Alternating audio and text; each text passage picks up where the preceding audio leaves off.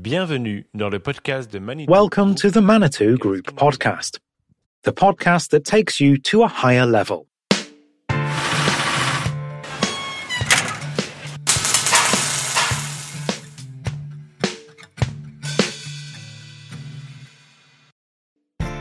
Pour le troisième épisode de notre podcast du groupe Manitou. For this third episode of our Manitou Group podcast on CSR, we are going to wander the aisles and warehouses, taking a look at the shelves of the Manitou Group stockroom. This is where the materials that are used to manufacture the machines are stored. But how does Manitou decide what to buy from which suppliers? Let's take a closer look at the group's purchasing and procurement.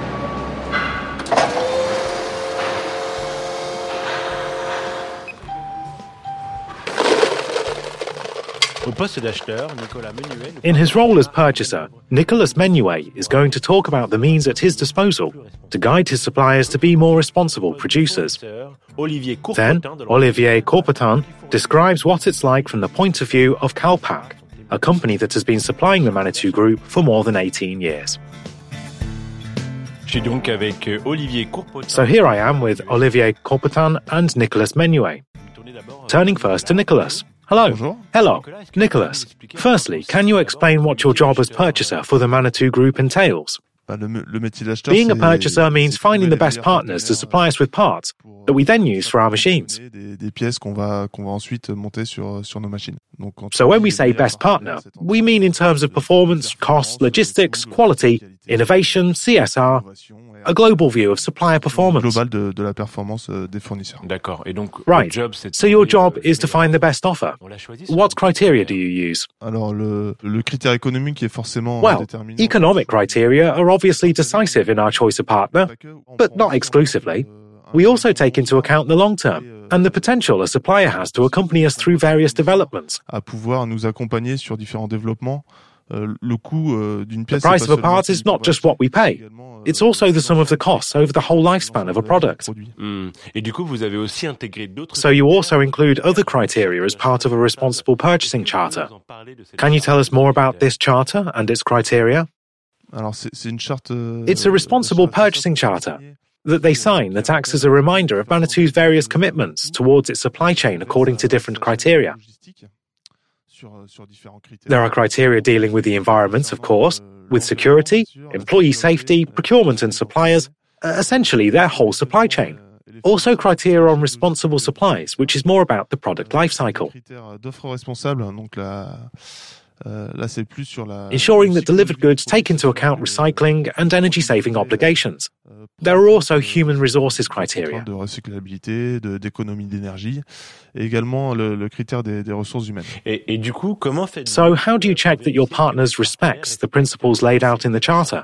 Alors on a, on a, on a travaillé avec le département RSE Well, Manitou we worked with Manitou's CSR department euh, to create a table that works just as well for a local SME as for a big international group. And we ask suppliers to assess themselves on the five areas I mentioned before. And based on this self assessment, we ask for supporting documents. These supporting documents are inspected when we perform an audit. These audits are part of Manitou's objectives for 2022. We need to have completed a number of them for that date. On doit réaliser euh, un certain nombre à, à cette date-là. I see. And can you explain what happens during the audit? Alors comment on fait pour réaliser un audit Well, donc de cette auto How do we perform an audit? We start with self-assessment. Then we visit the supplier and verify that all the replies are true. And we also identify any improvements that could be made that allow the supplier to improve according to the criteria.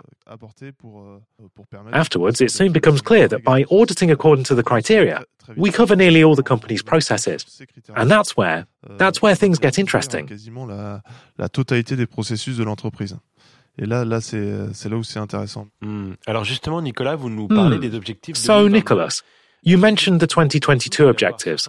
The group's objective is to have audited 60% of suppliers with a grade of above 60 out of 100 when it comes to CSR. What does this mean for you? Does it mean you're trying to make your suppliers develop?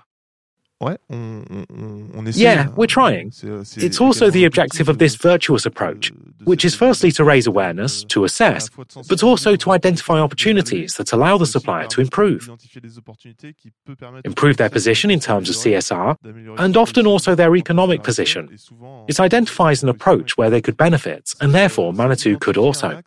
sur lequel il, il pourrait trouver euh, des bénéfices et donc euh, Manitou également. On va maintenant passer du côté euh, Let's look at the supplier side now. I'm turning towards Olivier Courpotin.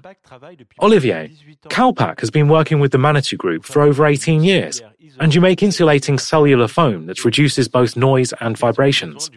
What are Manitou's requirements for this product? Donc chez Manitou, il y a, on va dire, deux gros axes. Le plus petit, Manitou has two main requirements. The lesser of these is for packing foam that protects the parts from the warehouse when they are transferred to the Manitou production line. There are some parts that are manufactured to protect people working on the Manitou chassis on the assembly line. And then the bulk of what we deliver primarily consists of soundproofing panels. 80% is soundproofing. Le, le principal à 80%, c'est la sonorisation. And Nicholas, in the case of the Calpac CSR audit, how did you participate in improving Calpac's processes? Euh, dans le cadre de, de Um, for the Calpac audit, we identified a need to properly track all the materials being used and define the recyclability of each type of material. chaque type de matière, leur, euh, leur recyclabilité.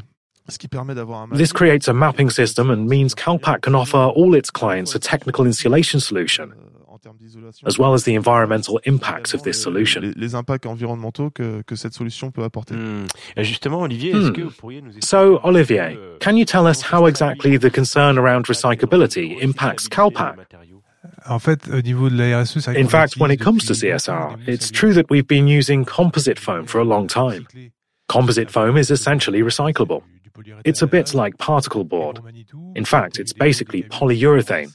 And for Manitou, to reduce the noise in the cabin, which is rather, rather muffled, well, at low frequency, they need materials that have a rather high density.